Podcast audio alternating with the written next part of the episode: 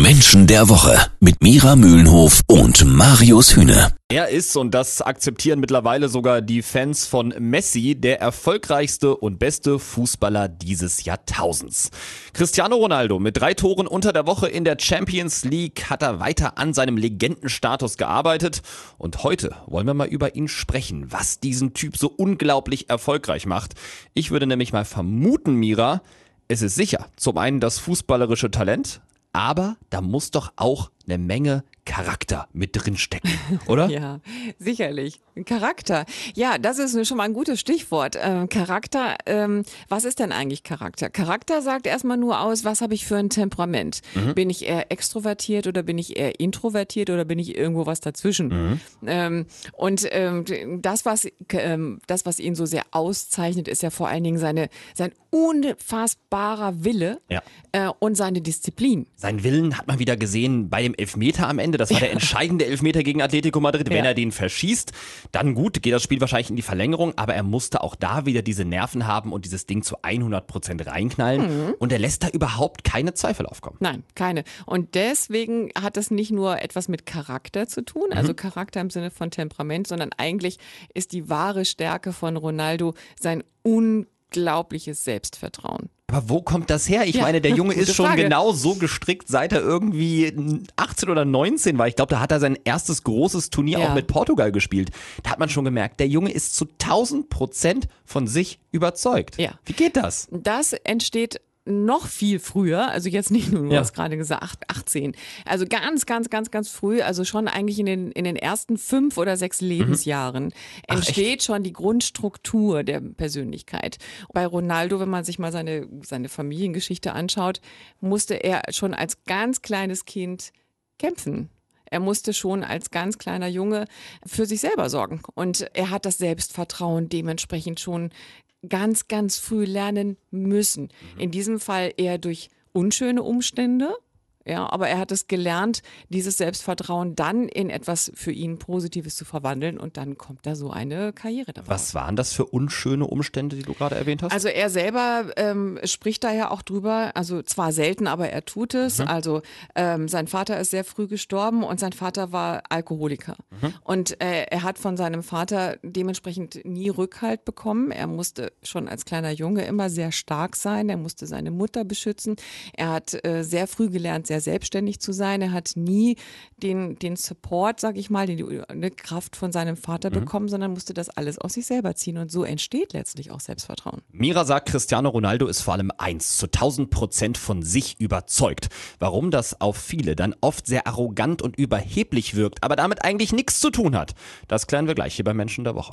Jeden Samstag ab 9. Menschen der Woche. Cristiano Ronaldo ist zu 1000 Prozent von sich überzeugt und zwar in jeder Sekunde seines Lebens. Das sagt Erkenntniscoach Mira Mühlenhof hier über den erfolgreichsten Fußballer der 2000er, der gerade unter der Woche wieder, heute ja im Trikot von Juventus Turin, drei Tore gegen Atletico Madrid geschossen hat.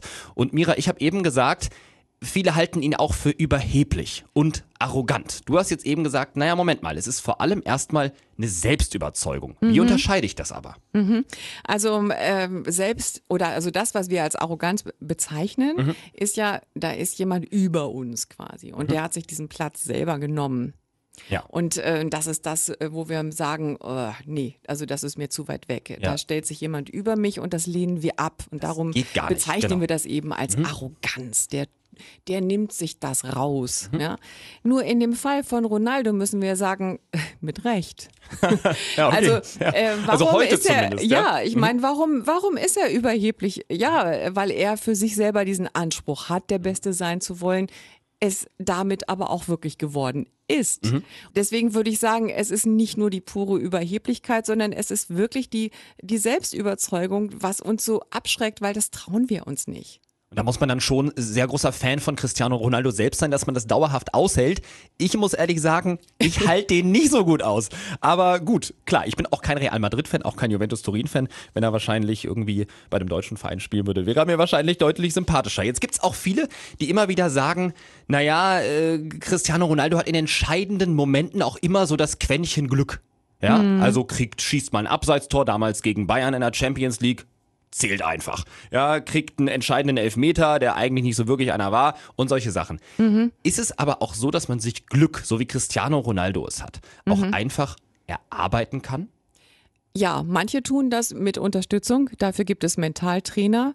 Soweit ich weiß, hatte Cristiano Ronaldo keinen. Der brauchte den einfach nicht. Der hat einfach das für sich alleine gemacht. Mhm. Der hat sich ja wirklich gequält mit seinen 1000 Sit-ups pro Tag und seinem Schlafen in Kältekammern und so weiter. Er hat sich alles abgefordert. Und er ist dadurch dahin gekommen.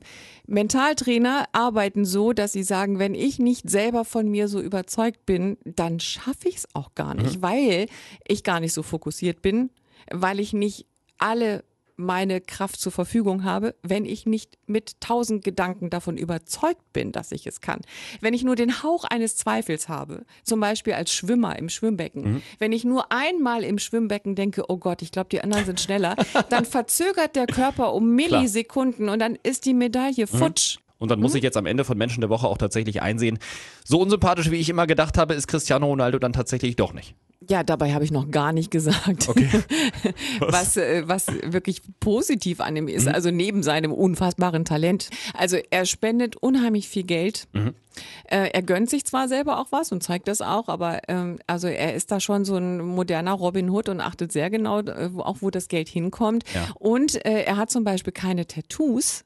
Okay. Ähm, auf seinem Körper. Er ist ja wohl der letzte gerne, Fußballer auf der Welt wahrscheinlich. Wahrscheinlich. Ja. Also der, und er hat Warum? auch mal gesagt, er hätte gerne welche, aber ähm, er spendet ganz, ganz regelmäßig Blut. Ach krass. Äh, und das darf man nicht, wenn man, wenn man viele Tattoos, äh, also immer wieder machen lässt. Man muss dann eine gewisse Zeitspanne dazwischen haben, wieder vor der nächsten Blutspende. Und aus dem Grund macht er das nicht. Der, den alle für so unglaublich arrogant und überheblich halten, Cristiano Ronaldo, wird hier bei Menschen der Woche von Mira Mühlenhof am Ende moderner Robin Hood genannt. Mehr brauche ich nicht mehr sagen. okay.